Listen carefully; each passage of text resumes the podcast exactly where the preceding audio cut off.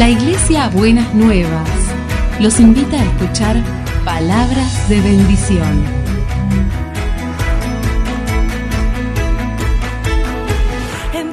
Si desean asistir a nuestras reuniones, los esperamos en Avenida de Lepiane 3925, esquina Subiría, Bajo Flores, Ciudad de Buenos Aires.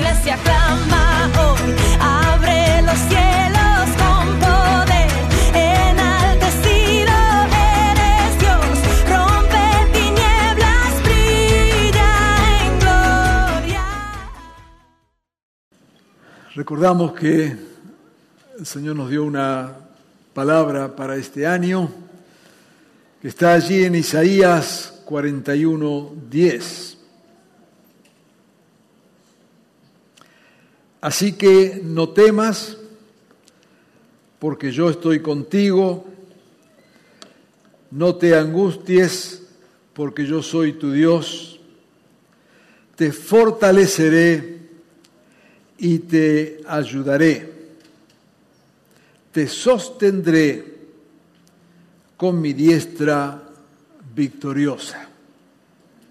Como hacemos siempre los domingos posteriores a esta palabra, tratamos de volver a ella de diferentes maneras, mm, tratando de eh, sacar de ella toda la riqueza que tiene. Recordamos que este texto de Isaías 41, 10 tiene al menos dos imperativos que dice, no temas y no te angusties. Parece casi un mandato ahí de parte del Señor. Y tiene junto a eso dos afirmaciones. Estoy contigo y soy tu Dios. ¿Mm? No temas y no te angusties, estoy contigo, soy tu Dios. Y tiene tres promesas. Te fortaleceré, te ayudaré y te sostendré con mi diestra victoriosa. Queremos en esta mañana fijar nuestra atención, nuestro pensamiento y nuestro corazón justamente en esta última promesa, te sostendré con mi diestra victoriosa. Leemos en el Salmo 37, versículo 24.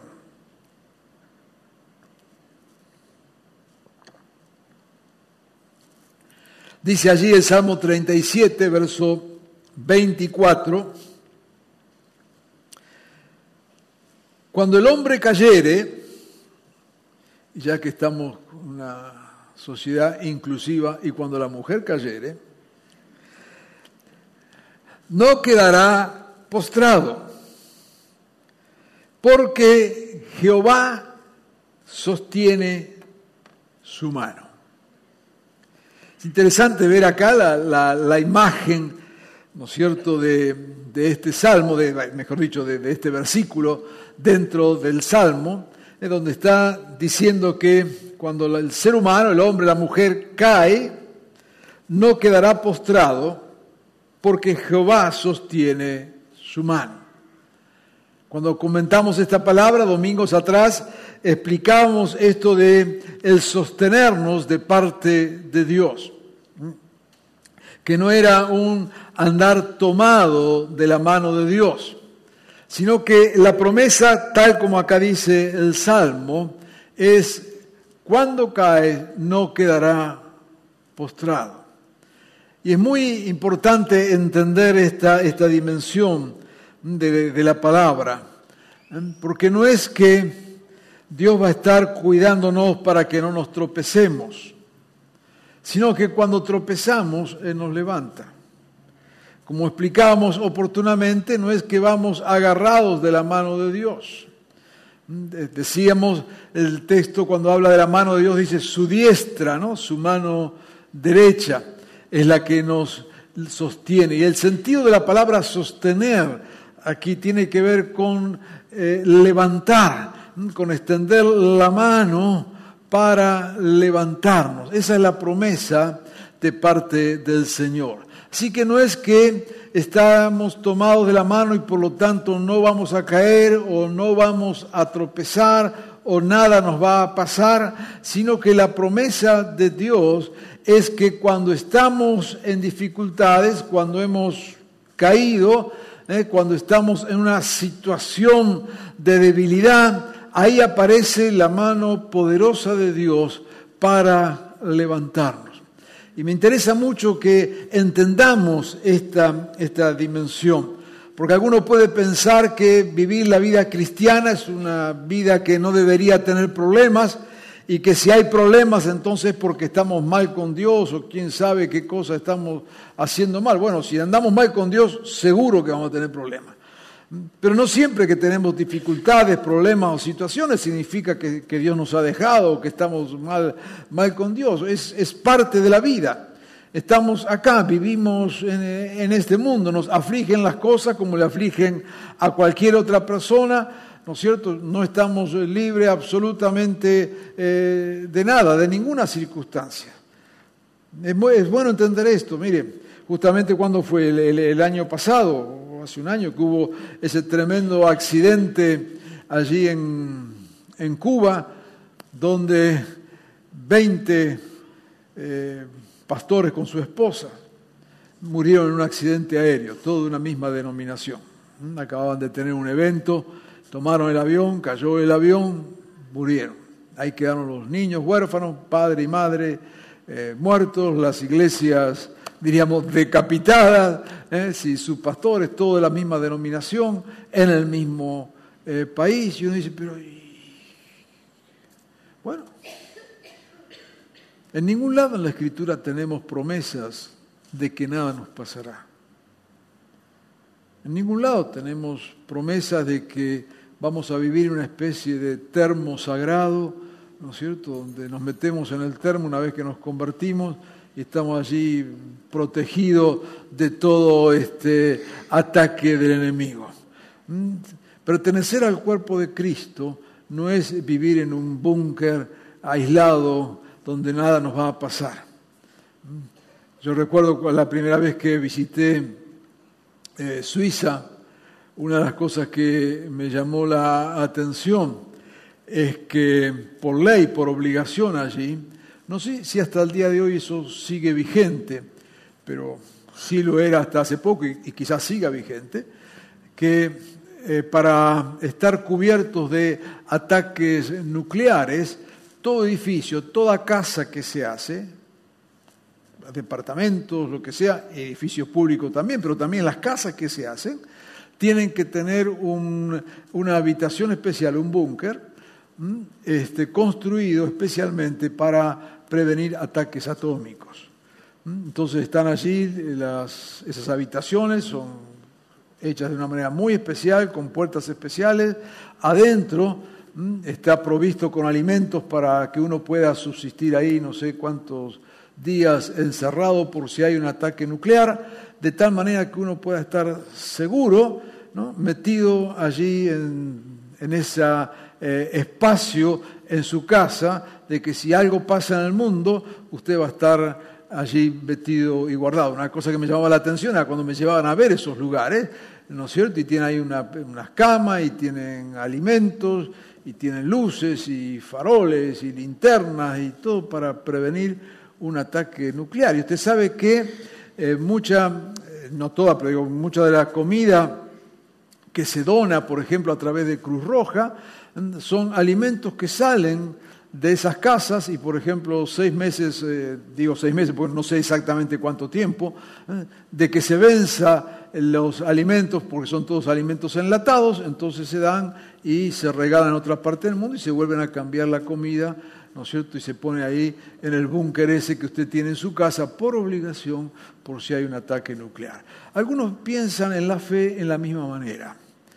Piensan que cuando llegaron, ¿no es cierto?, a la iglesia, conocieron a Jesucristo, mm, se les mostró una especie de búnker, habitación allí, que lo cubre ¿eh? de todo ataque nuclear, ¿eh? que lo protege de toda circunstancia de la vida, que lo rodea allí de un espacio tan seguro de que nada ni nadie lo va a tocar ni nada le va a pasar. Pues eh, si usted creyó eso, quiero decirle que no es así. No es así. Y lo vemos en la Biblia. Lo vemos en la Biblia. Todos los que sirvieron al Señor y todos los ejemplos que tenemos de vida allí, ¿no es cierto?, nos muestran que eran personas que estaban expuestas a cualquier situación. Pero es aquí entonces que viene la promesa del Señor.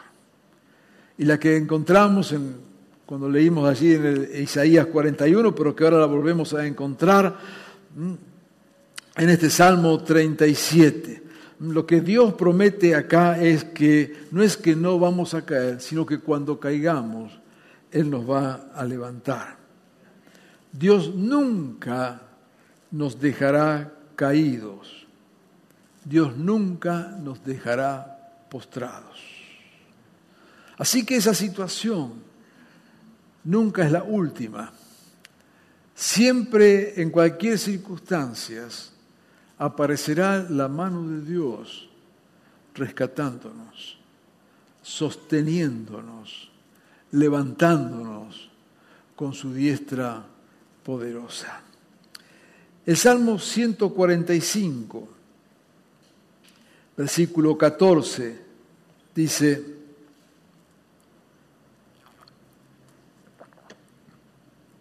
el Señor levanta a los caídos y sostiene a los agobiados. Y otra vez el mismo énfasis. Él levanta a los que han caído y sostiene a los que están agobiados. La promesa otra vez, y volvemos a insistir, es no es que no vas a caer, no es que no vas a estar agobiado, sino que en esas circunstancias viene el Señor y nos levanta. Y esta es la obra tremenda y poderosa de Dios.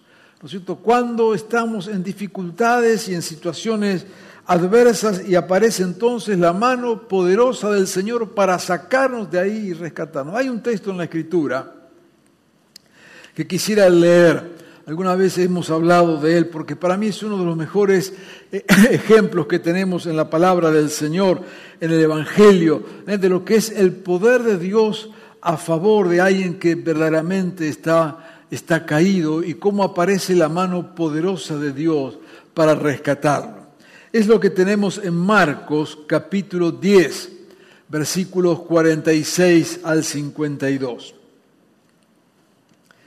Marcos capítulo 10. Y es el famoso pasaje del ciego Bartimeo. No voy a detenerme mucho en este texto, alguna vez lo, lo hicimos un tiempo atrás, pero sí me interesaría subrayar algunas cosas. De todas maneras, leemos el texto para recordarlo. Marcos capítulo 10. Hablando de Jesús, después llegaron a Jericó, estaba con sus discípulos. Más tarde salió Jesús de la ciudad acompañado de sus discípulos y de una gran multitud. Un mendigo ciego llamado Bartimeo, o sea, el hijo de Timeo, la palabra bar significa hijo, estaba sentado junto al camino. Al oír que él venía, al oír que el que venía era Jesús de Nazaret, se puso a gritar, Jesús, hijo de David, ten compasión de mí. Muchos lo reprendían para que se callara, pero él se puso a gritar aún más, Hijo de David, ten compasión de mí. Jesús se detuvo y dijo, llámenlo. Así que llamaron al ciego. Y cuando lo llamaron le dijeron, ánimo, levántate, te llama. Y él, el cielo, arrojando la capa, dio un salto y se acercó a Jesús. ¿Qué quieres que haga por ti? le preguntó. Rabí, quiero ver, respondió el ciego. Puedes irte, le dijo Jesús, tu fe te ha sanado. Al momento recobró la vista y empezó a seguir a Jesús por el camino. Creo que este es un precioso ejemplo de alguien que estaba verdaderamente caído y la mano poderosa de Dios lo rescató. Dice el texto que estaba allí Jesús en Jericó, una ciudad cercana a Jerusalén. Y había salido con sus discípulos y la multitud lo estaba rodeando y van por el camino de Jericó a Jerusalén. Era uno de los caminos más transitados de, aquel momento. Era la, ciudad eh, más importante, cercana a Jerusalén y por lo tanto había mucho comercio y mucho movimiento de gente permanentemente entre Jerusalén y Jericó. Eh, así que estaba allí toda, toda la gente. Dice que va Jesús por ese camino y lo está acompañando a él también una multitud que va con él, acompañándolo. Y aparece allí un ciego eh, que está allí cuando se entera, cuando que escucha que Jesús está acercando, comienza a clamar Jesús, Hijo de David, ten misericordia de mí. Jesús escucha esto y entonces lo manda a llamar y este hombre viene, ¿no es cierto? Y Jesús lo sana y termina el texto diciendo que al momento recobró la vista y empezó a seguir a Jesús por el camino. Prestemos atención un minutito nada más en esta escena. El ciego, el que está caído, esta persona, Bartimeo, está con una enfermedad, ceguera. Dice el texto que está allí junto al camino. Y es muy interesante esa expresión, alguna vez nos detuvimos en ella, que muestra muy gráficamente lo que significa esta persona allí en medio de semejante limitación. Por el camino, diríamos, pasaba la vida. Cientos, miles de personas iban y venían, comerciaban, negociaban, paseaban, iban de un lado para otro. Y esta persona dice que está junto al camino. Está al margen, está al costado. Está al costado de la vida, está al costado del movimiento, está ciego. Y por lo tanto lo único que puede hacer es escuchar el bullicio de esa gente que va y que viene, pero él está ahí al margen, esperando de la caridad de alguien, nada más. Así que Bartimeo está ciego, está junto al camino, mendigando, viviendo de la caridad, viviendo de lo que alguien en su misericordia puede darle. Se ve que ya era una persona grande, así que no sé cuántos años habrá estado allí en esas circunstancias, totalmente subsistiendo padeciendo esa ceguera que lo dejaba junto al camino, al costado. Pero apareció Jesús. Apareció Jesús. Y apareció la mano, la diestra poderosa de Dios. Y lo saca a Bartimeo de esas circunstancias. Y este hombre que era ciego, estaba junto al camino y vivía mendigando, dice el texto que aparece Jesús y ahora Bartimeo está sano. Y no solamente está sano, sino que expresa, recobró la vista y empezó a seguir a Jesús en el camino. Cuando Jesús extiende su mano para levantarlo, Este ciego ahora es sano. El que estaba junto al camino ahora está en el camino. Y el que estaba sin un proyecto de vida, viviendo de lo que la gente le podía dar, ahora está con un proyecto de vida, siguiendo a Jesús. El que estaba ciego, ahora está sano. El que estaba junto al camino, ahora está en el camino. Y el que estaba mendigando, ahora está siguiendo a Jesús. Cuando Dios extiende su diestra poderosa, dice que Él levanta al que está caído y sostiene al que está agobiado. El Salmo 63, el versículo 8.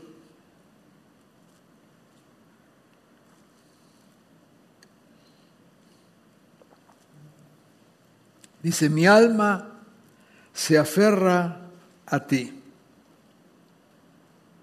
Tu mano derecha me sostiene.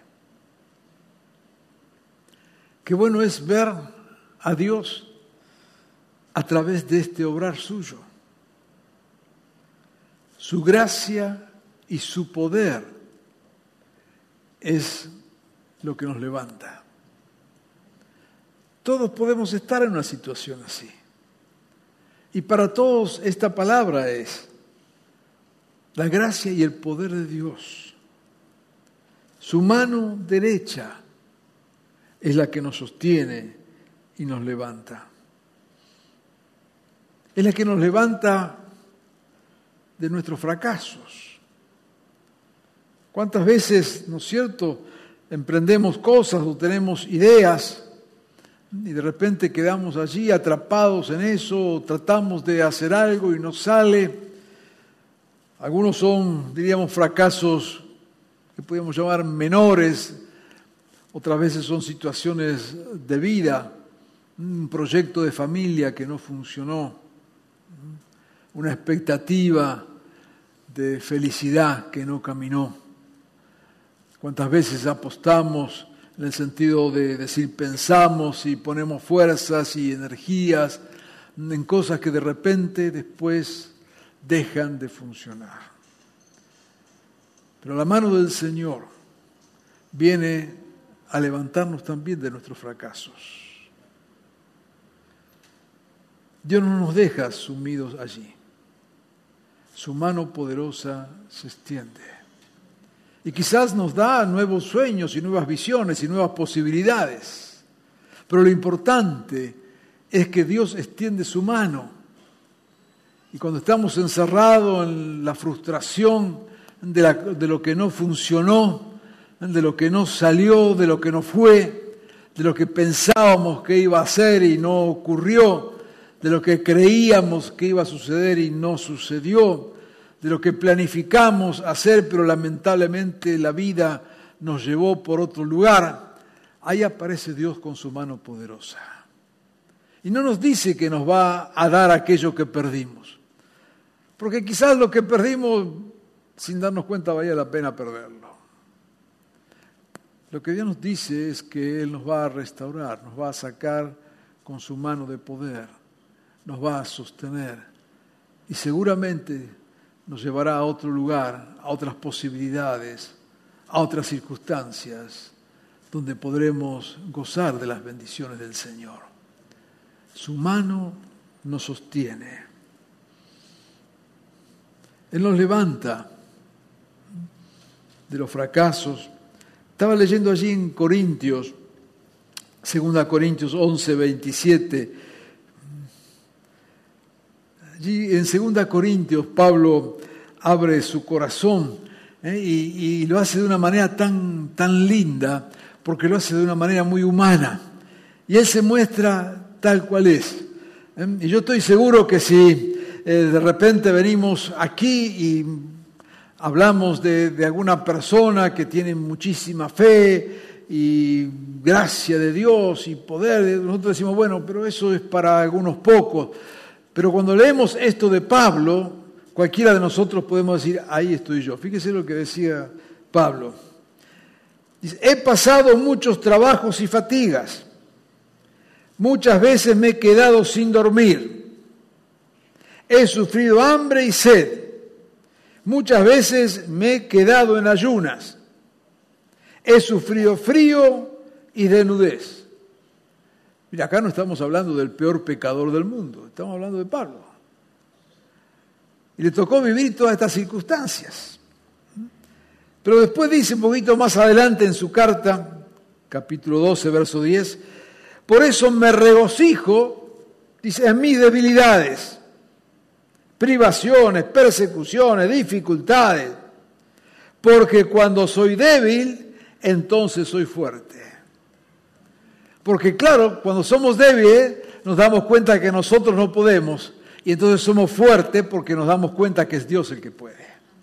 Es lo que Pablo decía, ¿no es cierto? Todo lo puedo en Cristo que me fortalece.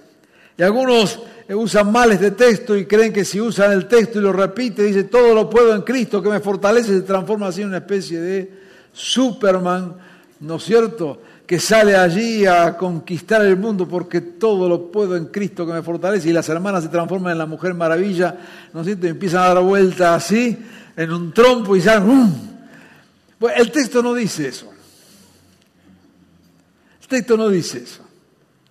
Texto lo que dice, en realidad lo que quiere decir, es que si algo podemos, es porque es Cristo el que nos fortalece.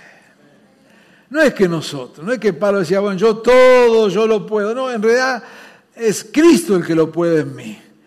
Él hablaba de todas las debilidades, las circunstancias, las situaciones, las limitaciones, un montón de cosas que tenía allí. Pero llega a esta conclusión. Yo no puedo, pero Cristo es el que puede en mí. Yo no puedo, pero la mano poderosa de Dios aparece y me levanta. Dios aparece, se cruza en mi camino y me levanta. Y entonces porque está la mano de Dios, cuando soy débil, entonces soy fuerte porque no es una fortaleza mía, es aquello que viene de la mano extendida de Dios. Dios nos levanta de nuestras circunstancias, de la angustia, del dolor, del pecado. Recuerda el texto de aquella mujer, ¿no es cierto?, sorprendida en adulterio, que tenía que morir de acuerdo a la ley, apedreada, y aparece Jesús y le da otra oportunidad. Vete y no peques más.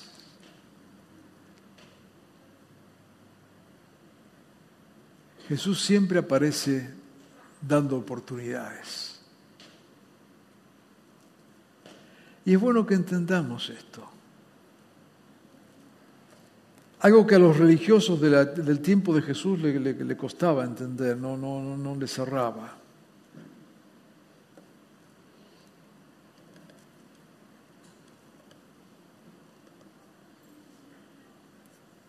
Jesús aparece dando oportunidades. Muchas veces los religiosos, en nombre de Dios, cierran todas posibilidades. Pero Dios es un Dios de gracia.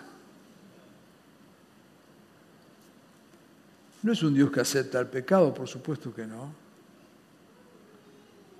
Pero es el que nos da nuevas oportunidades.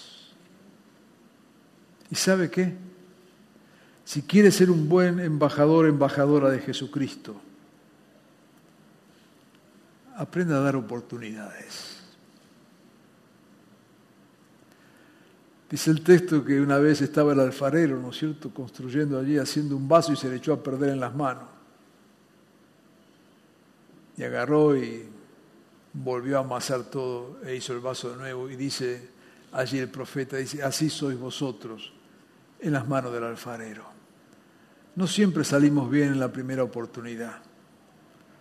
No siempre nuestro vaso sale perfecto en el primer intento la mano poderosa de Jesús viene a levantarnos cuando hemos caído, cuando hemos pecado, cuando hemos fallado. Y nos da otra oportunidad. El amor de Dios es tan grande que está lleno de oportunidades. Así que no temas, porque yo estoy contigo. Y no te angusties, porque yo soy tu Dios. Te fortaleceré y te ayudaré, y te sostendré con mi diestra victoriosa. Quiero decirte que hoy el Señor vuelve a extender su mano. Dice allí en Mateo 11, 28, vengan a mí, todos ustedes que están cansados y agobiados, y yo le daré descanso. Y en esta mañana el Señor vuelve a extender su mano. Y si estás caído, quizás en una enfermedad, quizás en una situación personal difícil, quizás en pecado. Quiero animarte a que veas en esta mañana la mano extendida de Dios que vino a rescatarte y a rescatarme, que vino a levantarnos que vino a sanarnos o a perdonarnos o a librarnos. Y sus brazos abiertos siguen diciendo, vengan a mí, todos los que están cargados, trabajados, cansados, y yo le daré descanso. ¿Qué te parece si le ponemos fe a esta palabra? Y quiero invitarte a que oremos entonces. tengamos un momento de quietud en el corazón delante de Dios. De tal manera que esta palabra pueda bajar a nuestros corazones y puedas hacer la verdad en tu vida.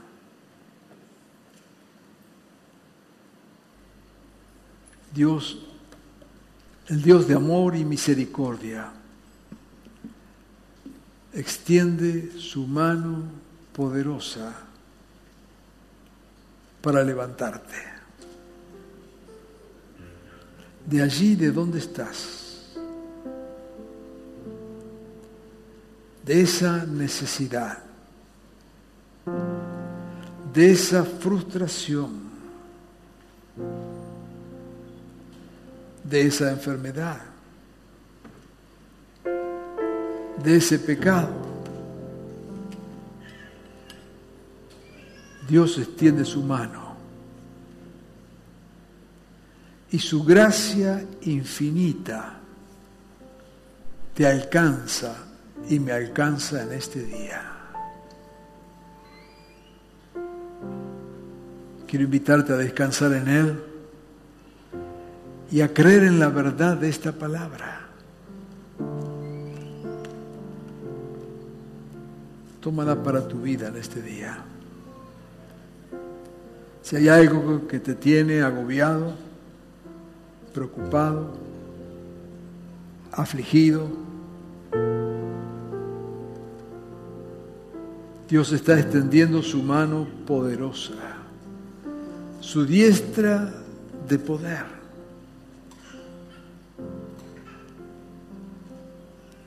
Él quiere y puede sacarte de allí. Toma de su mano en esta mañana. Agárrate de Él. No temas ni te desanimes. Porque Él es nuestro Dios y es nuestro Salvador. Él es el que nos toma con su mano derecha y nos levanta. Y este es un tiempo donde Dios extiende su mano sobre tu vida y ha venido a levantarte, ha venido a rescatarte, ha venido a salvarte ha venido a devolverte lo que el enemigo te ha robado. Ha venido a restaurar, a perdonar, a liberar. Su mano está extendida y su poder sigue vigente. Y en este día el Señor llega personalmente a ti. Te dice, aquí estoy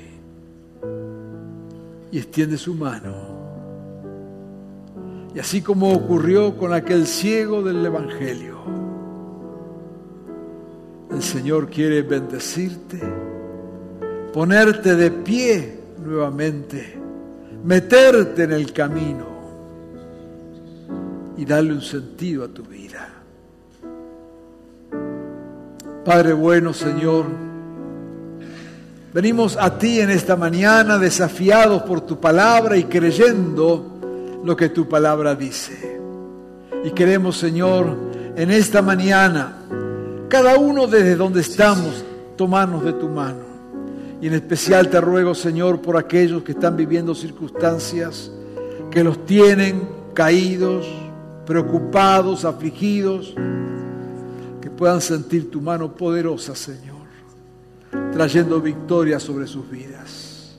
Padre bueno, apelamos a ti y a tu gracia. Apelamos, Señor, a tu misericordia. Y te rogamos, Señor, que este sea un tiempo donde veamos tu mano extendida levantándonos. Que sea un tiempo, Señor, de ponernos de pie, que sea un tiempo de meternos en el camino, que sea un tiempo, Señor, de salir de las circunstancias que nos tienen oprimidos, amargados, frustrados, enfermos, limitados. podamos, Señor, experimentar de tu poder, de tu gracia, de tu bendición. Que sea este un tiempo de gozo, de regocijo, de celebración, al ver tu mano extendida y tus promesas cumplidas, Señor. Señor, lo creemos, lo creemos para cada uno de nosotros. Por lo cual te decimos, Señor, sea tu nombre bendito. Sea tu nombre bendito, Señor, ahora y siempre. Amén y amén.